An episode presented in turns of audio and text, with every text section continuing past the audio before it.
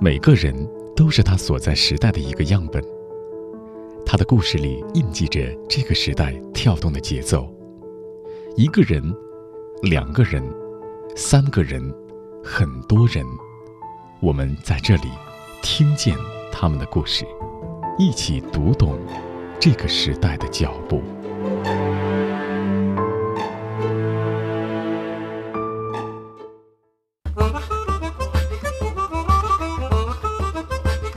史蒂夫是一名出生在美国俄克拉荷马州的八零后，他来中国已经有十四年的时间。史蒂夫是一家非政府国际组织“野生救援”北京代表处的首席代表。没有买卖，就没有杀害。他在中国传递着保护野生动物的公益价值。为什么选择来到中国？又为什么选择留了下来，不再离开？今天。让我们一起听见在北京的美国人史蒂夫的故事。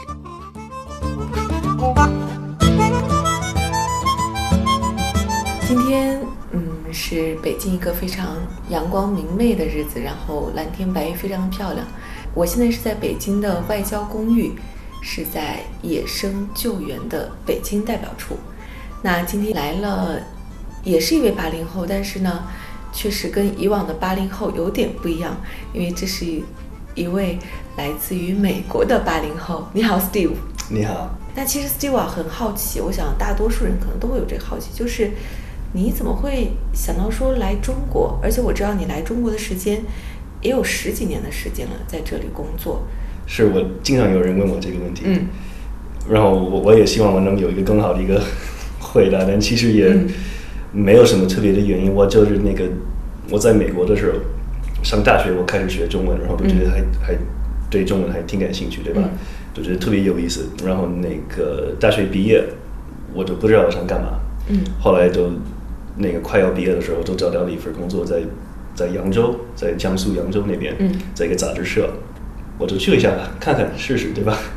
也没什么什么长期的计划，没有什么特别。呃，这是我一辈子的梦想，要去中国都也也没有，都觉得哎，好，我那个二十二岁那个刚大学毕业，我就去去别的地方试试。后来我一直都没走，一直留下来。就我看你是出生在俄克拉荷马州，嗯，那是一个什么样的地方？俄克拉荷马是美国，就是还是个比较典型的美国的一个地方。嗯，它它就是个挺。反正我我家乡是一个小城市，嗯，可能在美国算就是一个一个比可以算是一个稍微大点的城市，人其实人口都是五十万左右，都是一跟中国比都还是挺小的，对吧？它叫 Tulsa，我这个这个家乡，嗯，然后它也是一个，嗯，也没什么很特别的地方，但是那边的人还还挺好，然后也人不多其实，然后那个它周围都是挺我自己觉得挺漂亮的一些自然，对吧？它也有草原。就是从我家那儿就开车差不多一一个小时往北走，都真的就看得上蒙古那样的草原的大草原，然后也有一些各种动物，还是还是挺漂亮。以前我觉得它有点儿有点儿无聊，小的时候我在那儿挺无聊。后来那个大学，我我上大学我我去了另外一个地方，在西雅图那边附近。然后那个时候我就觉得哎呀，就很无聊什么的。后来来到中国，然后后来就变大了以后，就开始觉得这个俄克拉还是个挺好的地方。嗯，这个州是在美国的中部地区，然后挨着最中间挨着对德克萨斯德克萨斯州。对，其实我是在德克萨斯出生的，在休斯顿出生的，后来五岁就搬到俄克拉荷马，然后所以我一直在这两周跑来跑去的。嗯，你的爸爸妈妈是个什么样的人呢？嗯，其实我很多人在俄克拉荷马，嗯，他们做的行业都是跟石油有关系，因为他有，所以我爸爸一直。做的工作都是跟石油有关系，但我妈妈还是比较有意思。她她原来是一个学学那个生物，嗯，生物学就，然后她小的时候她一直都是在各个大学里面做研究什什么的。然后我我后来也是做环保，我觉得可能是跟我我妈妈有关系，有关系。对，小的时候她我们经常看一些大自然相关的东西，然后他他会给我讲。一些这个动物有有多么有趣，然后那个动物是什么样子的，然后我觉得很多都是可能都是来自我妈妈的影响，所以还是会有影响。嗯，肯定的，肯定的。那你看啊，你是二十二岁大学毕业，嗯，然后选择来了中国，嗯，那个二十二岁之前你学中文的时候，对于中国的了解有多少？我开始学中文之前，我一点都不了解中国，嗯，我就知道中国的长城，呃，然后可能就就这么多，对吧？就这么多了。或者那个什么西安的什么兵马俑这这这些对吧？就可能最最前的这些东西，我毕竟那个时候也十八十九岁的样子，确实聊的不多。我在那个上高中的时候，我一直打工，一一直一直在那个那些餐厅打工，然后我的同事们也都是墨西哥人，所以我我那个时候我我没正式学西班牙语，但是我我周围的人都是说西班牙语的，所以我已经学会了很多就是那种日常用的那些西班牙语，然后我都觉得。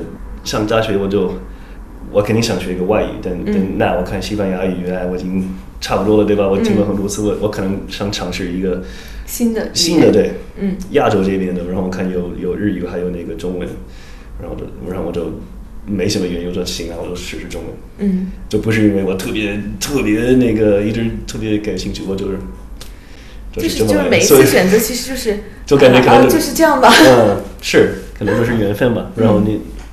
然后后来开始学的时候还还觉得挺有意思，然后也大学毕业就来到这儿。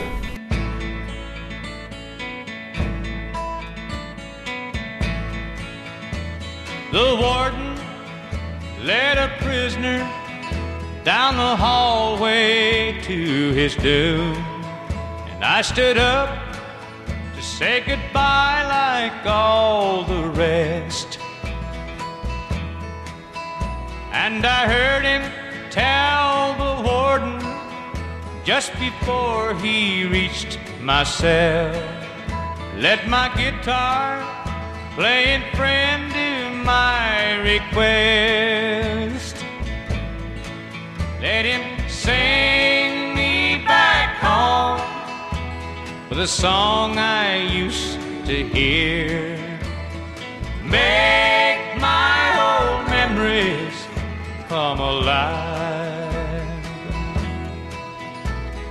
Take me away and turn back the years. Sing before I die. 我们这个节目聊了半天了，如果是刚刚开始听这个节目的人，是从这个地方开始听的，然后他会想说：“哎，这个人应该跟其他我们的嘉宾没什么差别，但是大家仔细听，然后才能听出来一点点，这是一个美国人在讲中文，然后讲的真的很好。所以刚来中国的时候，中文有这么好吗？应该没有吧？也没有，我就我那个时候就是最基本的那些，对吧？就是你好，我我爱吃嗯什么 宫保鸡丁什么之类，对吧？但是我已经在这儿有十都十四年了，对吧？所以天天都说，天天都用，就。肯定会开始说那个稍微好一点的，对吧？嗯，呃，刚来中国的时候是去了扬州，嗯，那个地方跟现在北京肯定感觉完全不一样。哎，扬州特别小，对，特别小。那个时候我我也没，因为扬州还是比我比我家乡还大，对吧？在扬州可能对中国人来说是一个小城市，对吧？就是挺舒服，对吧？嗯，对，在扬州。那个时候待了一年多，就感觉我对整个城市特别熟，然后有很多朋友，然后都感觉那个一个坐在那儿挺舒服的。其实后来后来来到北京，就感觉是来到一个巨大的城市，对吧？我记得第一次来，第一次我来到那个我坐火车来的，嗯，然后那个到北京站，然后出来。就开始走到那个长安街边上，我感觉没从来没见过这么宽的路，对吧？然后呢，过一个马路还得走十分钟的样子。我说天呐，这个在扬州这儿路都特别特别窄，对吧？都都都挺小，然后没什么车，然后北京就就感觉真的感觉来到巨大的城市。嗯，而且我觉得可能还差别是扬州那边吧，江南那一块，他的性格、饮食，嗯，跟北京也会完全完全不一样。对，差别很大，对。所以你更喜欢哪一边？嗯，反正我现在更喜欢北京这边。嗯，在这儿已经待了都十几年了，然后我还是，你让我现在选一个什么北方菜或者南方或者什么，我我特别爱吃北方菜这边。爱吃什么呢？饼，我特别爱吃饼，各种用面食做的东西都我都特别爱吃。所以你你小时候在家乡那边吃到的有面食做的会是什么？呃，披萨。呃，对，是。哎，那个说实话，我我长大的时候，可能一一一般的美国人，尤其是那个时候，嗯，九十年代，就有点就是吃饱就 OK，对吧？就不会想很多，不会那个啊这个味道那个味道就。我看我我现在看我小的时候吃的东西，就会觉得特别恶心，真的就是 真的就是一点营养都没有，然后都是都是为了吃饱，然后都是什么呀？呃，就那种类似于方便面之之类的东西，然后就很多就是来自那种就是提前包装好的，然后你都倒到一个盘子里面，然后加点水，然后就就加热就 OK。那个时候我我妈妈也是比较忙，那个她下班比较晚，然后很多就是可能没没时间给我们准备太多，对吧？然后我跟我哥哥，我我有一个哥哥，那个小的时候，我们也，我们就就就觉得什么都好吃，对吧？OK，好好，走吃饱。所以其实我以前也没没想到这么多。后来我我来到中国以后，我才开始真的感觉到那个什么好吃，什么不好吃，对吧？我开始想吃吃吃吃吃，因为在在中国是必须的，对吧？就你周围的人都都是在聊吃的，然后都吃吃什么是特别重要，对吧？美国现在也开始有点变成那样，也会有变化。对对对对，但以前真的真的不是。然后更不用说我父母那个年代，我父母那个年代都他们也，他们可以天天都吃一一模一样的东西，就就吃一块肉，一个烤土豆和一个小沙拉就 OK。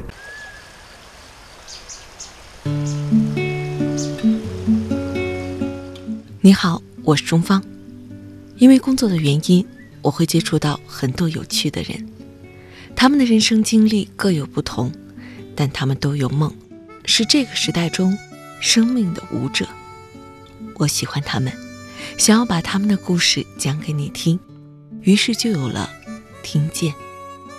听他们的人生故事，让我们一起成长。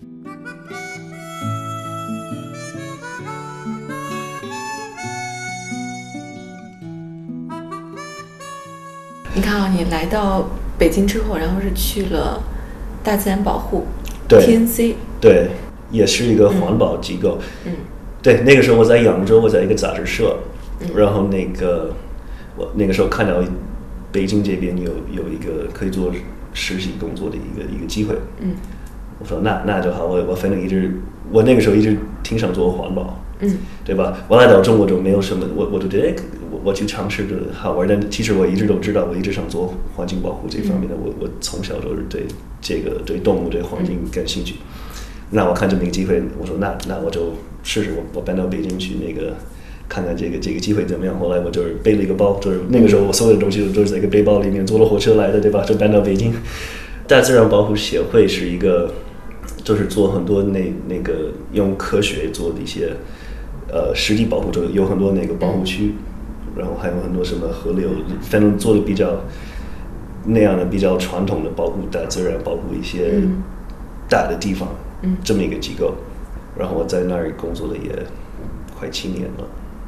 所以那个大自然保护协会就算是你一个做环境保护的起点吧？对，对。那这七年里边，你觉得收获了吗？啊。我我那个通过那个工作确实学到了很多，尤其是什么怎么怎么做这些比较科学的保护，然后尤其是中国这边面临着什么样的问题，中国这边有什么样的动物，其实我我以前不太知道，对吧？谁都知道大熊猫，但中国别的动物都不太知道。那那个时候我我感觉我比较了解中国这边的什么野生动物，而且发现中国的野生动物是特别丰富。嗯，它是各种各样的鸟、哺乳动物，什么爬行动物都是特别特别多，比一般的国家还多，所以它的它的生生物多样性还是挺挺丰富的。然后而且特别有意思，特别独特的中国的很多动物非常有意思的这个一个动物世界，这个 真的是中国中国的这个我我本来就是对中国的那个中国的文化，嗯，就是人方面的东西比较感兴趣。后来我就发现中国的这个自然世界还是也非常有意思。那你自己有去实地考察过吗？嗯，那几年里边，对，那那个时候去了很多地方。嗯，到现在就是我到现在在中国这么几年，我去过地方最多就是那个时候。嗯，去了四川、云南，去了就是这两个地方都去都都感觉去了那个八九次，就各个去都很多很多次，因为那个是中国的动物的还是比较多，对吧？但其实北京这边也有也有一些保护区，我去去了很多次。上海那边也有，离上海特别近，有一个有一个岛叫崇明岛。对，崇明岛。崇明岛也也有一个自然保护区，可能看到很多的很多鸟什么的都特别多，就是离上海特别近。嗯。但我去的最多的地方都是四四川和云南。嗯。然后那那两个哇，有很多特别美丽的地方在那儿，特别漂亮，特别漂亮。但你也那边的做保护就。确实是面临着很多挑战，就因为它的这些动物的栖息地越来越少，对吧？它们可能都是在山里，对吧？主主要都是在山里，然后，呃，它的空间不多，嗯，对吧？而且而且也，反正各方面的各方面的问题，它们这些动物的数量都特别少。然后现在就是可能是，你要是想拯救这些野生动物，呢这几年可能是最后一个机会能拯救下来，对吧？所以还是一个非常有意思的。那七年下来的话，你觉得在中国做环境保护是一件值得的事情吗？是，我觉得是。我我就感觉我我就想做这个事儿，我觉得这是非常重要。嗯。然后那个也能做的事情特别多。然后我老觉得，如果能解决一些这个环境保护方面的，尤其是野生动物保护方面的问题，我觉得如果能在中国解决解决这些问题，那全世界都。能解决，我觉得，因为中国都是特别重要，然后很多很多这些物种只有在国内，对吧？嗯，都是中国独特的物种，所以要是能这方面就自己有点努力，那能给点贡献，就就就，我就觉得是特别值得去做一个事。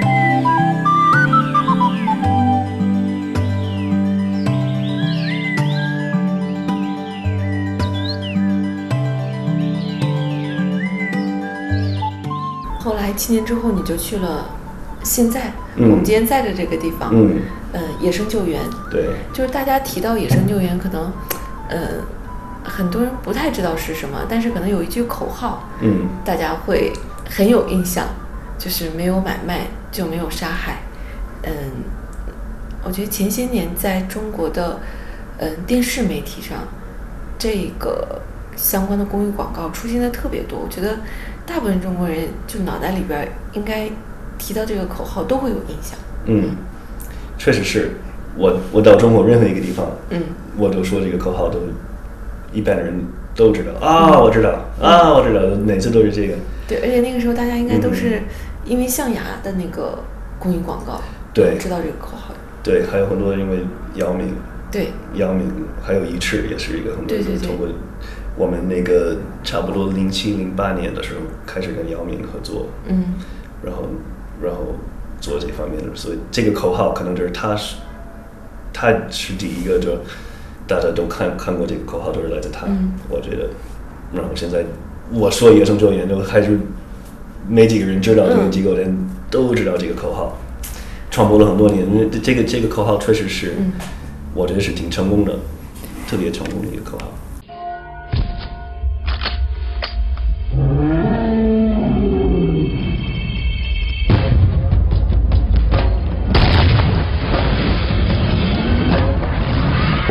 生动物就是保护我们的未来。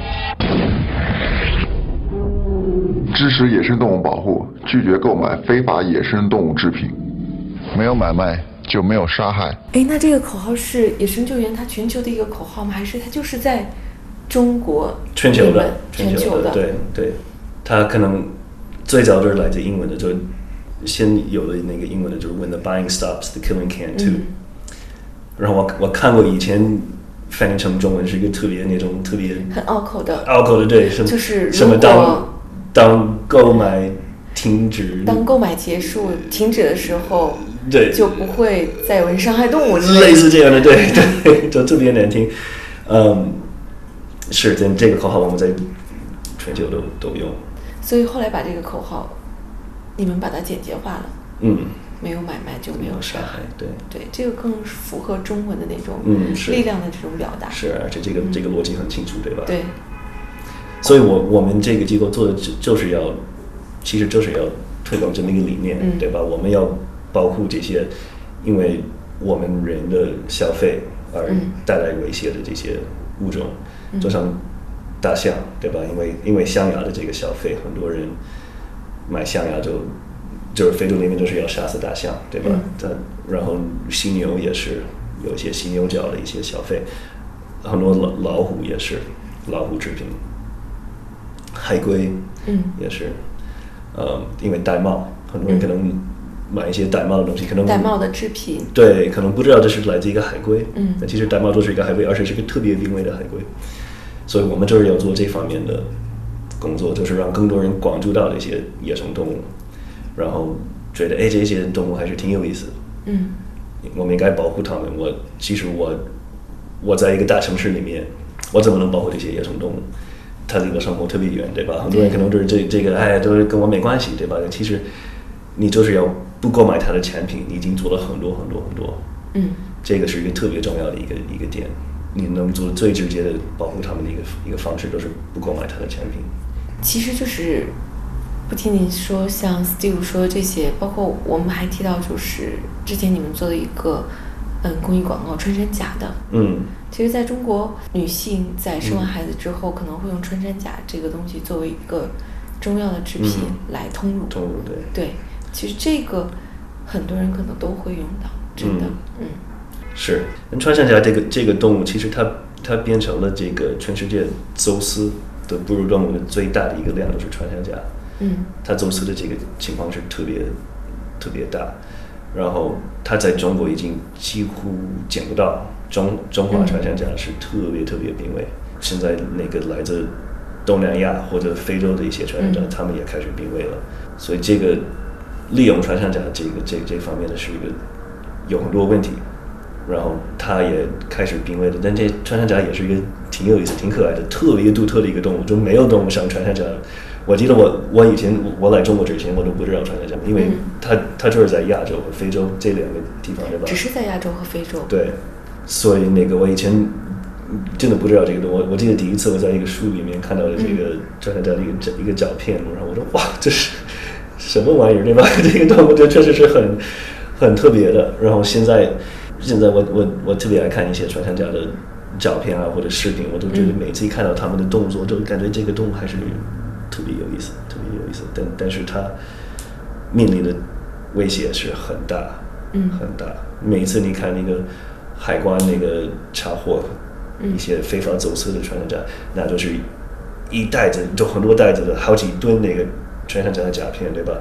关键就是把一个动物身上的甲片去掉。嗯，就是你必须得吓死那个。这是非常残忍的一件事。嗯，是是，非常残忍。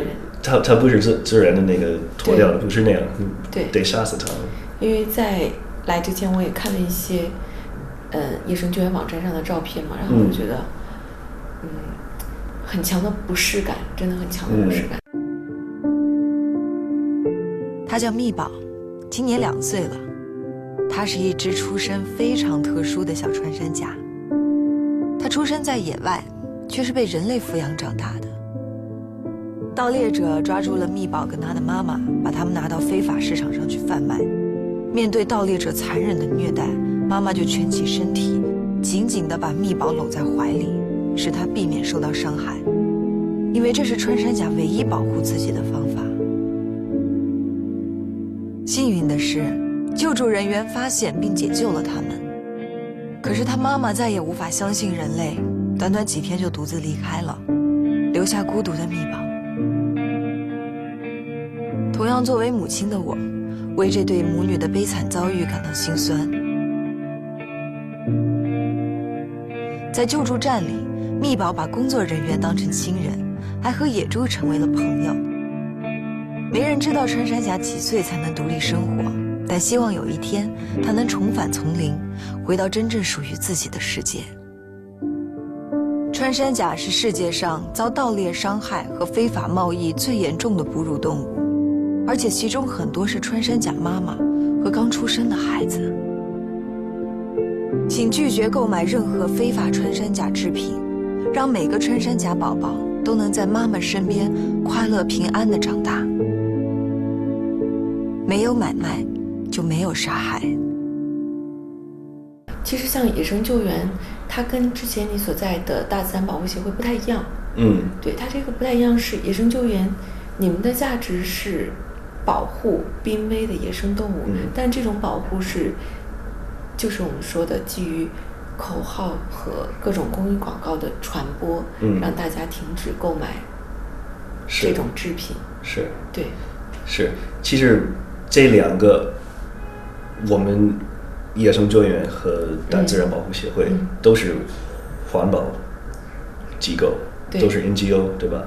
但是我们，我们其实我们也都有共同的目标，对吧？我们就是保护大自然，对吧？保护环境，保护野生动物，生物的多样性。但都有不同的做法，对吧？大自然保护协会做的很多，就是在一些保护区方面的这方面，其实做了很多很多的。这个简单来说，也可能就是在怎么更好的管理一些自然保护区，然后做的更有效的保护。那么我们野生救援做的更多公众传播，对吧？嗯，想让更多人。意识到这些野生动物，就关注到它们，然后就想保护它们，就是就像你说那那个你看的那个穿山甲的那个，你开始你你会开始想这个事情对吧？你看那 Angelababy 抱着那个穿山甲，就会开始考虑。就以前你可能没想太多，对吧？我们我们就希望 能做这样的事情，就让很多人意识到这个问题，然后会开始开始觉得，哎，我也能保护这些动物。那这些年你觉得就是？大家对于野生救援的这些公益广告的反馈，或者是参与程度，是什么样一种变化呢？我们野生救援在中国都是都十五年左右，嗯，然后我在这儿也从一三年开始。其实这十几年，嗯，中国的中国的变化也特别大，对吧？我们都知道变化特别大，尤其是媒体这方面的变化特别大，对吧？那个时候，很多人都知道这个没有买卖就没有杀害这个，然后想想起姚明在推这个鱼翅，就是就是这个这个公益广告，对，大部分人都都是在 CCTV 看看过看的，对吧？那个时候 C C C C 电视播的很多，那现在看电视的人没那么多，对吧？大家都是在通过别的渠道去得到一些他们的信息，对吧？很很多都是来自手机一些网网络方面的，对吧？就是那个时候媒体形式可能比较简单，对吧？报纸、电视最多，对吧？网络也也也开始有很多有一些的不如现在，所以我们的做法，我们传播的这些渠道也一直在变，然后我们传播的内容也是跟着这个跟着时代也也一直在一直在变。我们会做一些一些音频，比如给什么喜喜马拉雅那边，就是喜马拉雅这就是这个区来对吧？我们做一些一些音频对吧？还有还有更多广播这方面的，就像咱们 CRI 这边的也也有一些内容。那我们也也会在一些那个比较适合什么抖音这样的一个一个短视频的一个平台对吧？我们还我们还有一些那个电视公益广告对吧？嗯，还还会有的，但其实我们现在做的形式。各种各样的，还有很多户外。我们做很多那个，有一些人可能在在地铁或者机场也看到我们的一些那个平面的广告。我们也在做一些一些纪录片，长一点的内容也有。所以反正各种各样的形式。我觉得那个我们传达的这些理念很多年，也其实不光是我们这个机构传达的，也也有一些别的机构，也有很多媒体自己做。然后就是这个跟野生动物。相关的内容已经挺多，在国内，不光是我们，对吧？挺多，呃，而且公众也听了很多年，所以我觉得现在我们也我觉得得更动脑子去做一些新的创意，对吧？以前你可能就有一个明星，有一个明星和这个动物。对，因为野生救援就是一直都是用一线的明星，嗯然后文体明星吧去传播这些价值。对当然，他们能够带来，应该说是最高的一个关注吧，对这个是野生动物的买卖上面来说。是，但是可能以前以前可能还是觉得比较新鲜，都看到一个明星嗯和传达这个公益的这个理念，对吧？但现在我觉得大家都看过很多很多次，对吧？嗯。那现在我们还是主要是跟明星合作，但是我们会有更多创意在里面，嗯更多想法，哈，怎么让人关注到这个？因为以前可能那个时候我们那个电视的这个这个时代，我们主要都在电视，大家可能比较被动的去接受一些广告，对吧？那么现在大家获得的这个信息的渠道，主要都是在他们的手机里面有、嗯有很多选择，对吧？你可能没那么被动的，就是收到一个广告，对吧？你可以，你得做的内容，你得得做出来，就是让人觉得，哎，这个有意思，我想看这个，对吧？Steve，我觉得很奇怪哦，就是虽然你是做野生动物保护的，嗯但我怎么听着听着，我感觉咱们俩像是同行了。嗯，你也是做媒体的，对对是 因为是你要对这个媒体的环境的变化，然后及时的做出调整。嗯，是因为野生救援我们是一个环保机构，嗯但其实我我我我总觉得我们更像一个广告公司或者一个 PR 公司，对吧？我们是为了保护野生动物的 PR 公司，对，可以这么说。但但我们是非盈利，非我们确实是一个 NGO 公益公益对。他们有一颗纯粹的赤子心，用一生追逐梦想。他们有一个不灭的梦想，用时光兑现诺言。他们有一个有趣的灵魂，即便是苦旅也微笑前行。他们是闪着光芒的人，他们的故事让我们一起听见。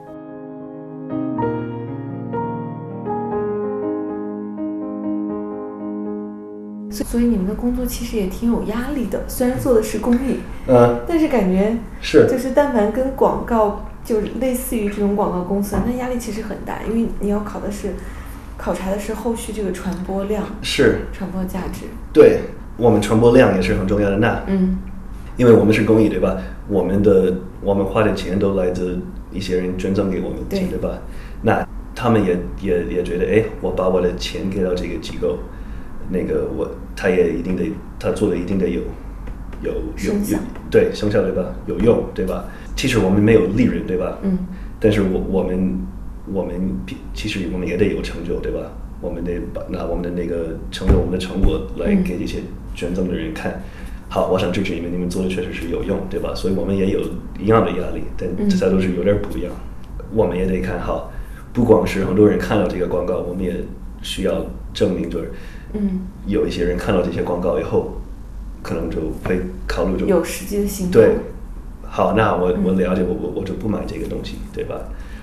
然后最后我们想看到的是这个消费在减少，对吧？嗯然后这个动物的偷猎的情况嗯也是在减少，然后它们的数量可以开始恢复，嗯，这是长期的目标，所以是个很不是特别慢，的是一个过程，对，这是需要十时间的。十几年的一个一个一个一个过程。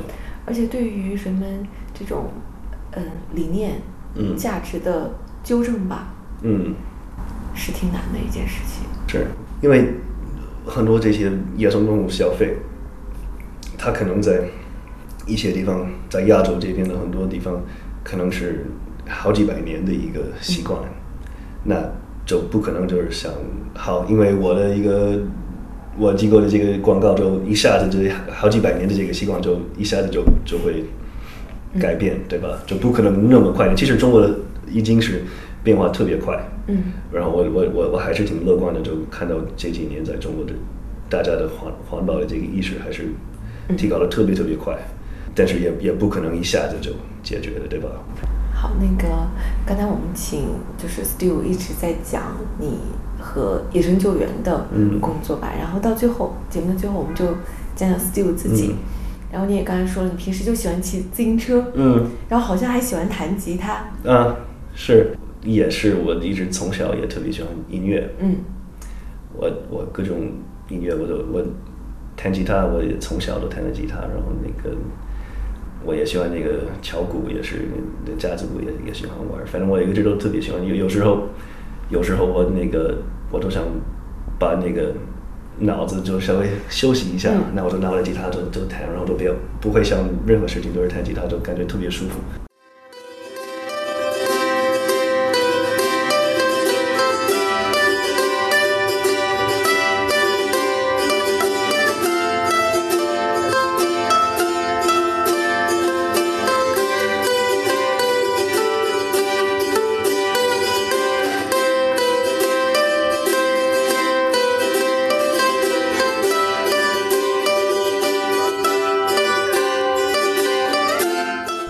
从小也也是喜欢这个运动，嗯，体育。我我那个小时候一直在各种球都玩，对吧？然后到现在我也还是特别喜欢那个我我特别爱打篮球，打篮球特别多。我我以前打打棒球，我也喜喜欢棒球，美国的一个比较流行的运动。但在国内机会不多，但是很多人打篮球。所以那我在北京的时候也我也打了很多篮球，然后自骑自行车也是一个我觉得。挺舒服的一件事，我特别喜欢骑自行车。嗯，所以听起来你在北京的生活还挺惬意的。嗯，所以挺好的，挺挺好的，对，这。所以你会接下来会选择在北京留下来吗？会吗？还是？我反正没有没有计划，没有没有计划去离开北京，至少我还是在这儿。我我我觉得我的生活还是嗯挺好的，然后我。觉得我在这儿做的事情还是比较有意义的，然后天天都能学到一些新的新的东西。还反正你在哪儿都有好处坏处，对吧？在美国也是，但那个我自己还是喜欢在国内，在在中国待着。刚才不知道大家有没有关注到 Steve 的用词啊？就是在国内待着是挺好的事情，已经把北京、把中国当做自己的家了，在国内待着挺好的事情。哎，是的，其实我在我们一开始聊的那个俄克拉荷马对吧？我家乡，其实我在国内的时间比我在那儿的时间都差不多。现在我在北京的时间都十几年，然后我在俄克拉荷马也，我十八岁就就离开了俄克拉荷马，所以可能北京真的是更像了我家。一开始就说我们今天是在北京的外交公寓这边。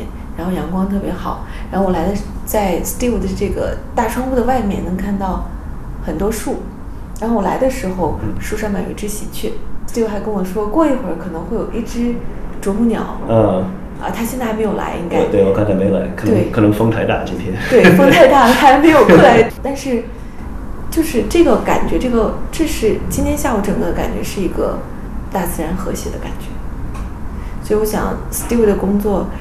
嗯，这么多年来，应该都一直是为了这个价值吧，在努力。然后非常感谢。然后我想，对于我们每一个听到这个节目的人来说吧，我就想看看我们自己的窗外，然后去想一想，我们也许有的时候就是做一些小的事情，就有可能去保护到我们生活生长的这样的一个地方。谢谢 Steve，谢谢你。